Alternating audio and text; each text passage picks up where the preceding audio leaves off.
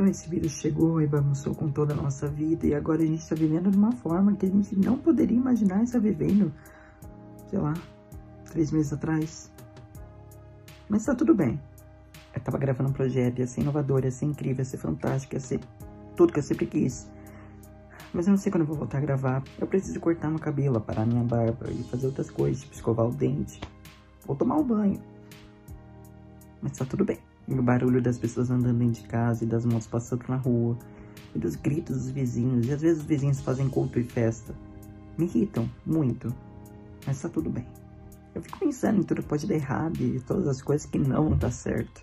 E eu acabei de bater na cabeça, mas tá tudo bem. Eu não saio do meu quarto há três dias, eu evito ir no banheiro, porque eu tô com preguiça de ir no banheiro.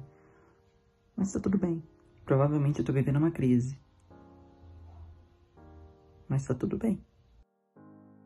Tá tudo bem.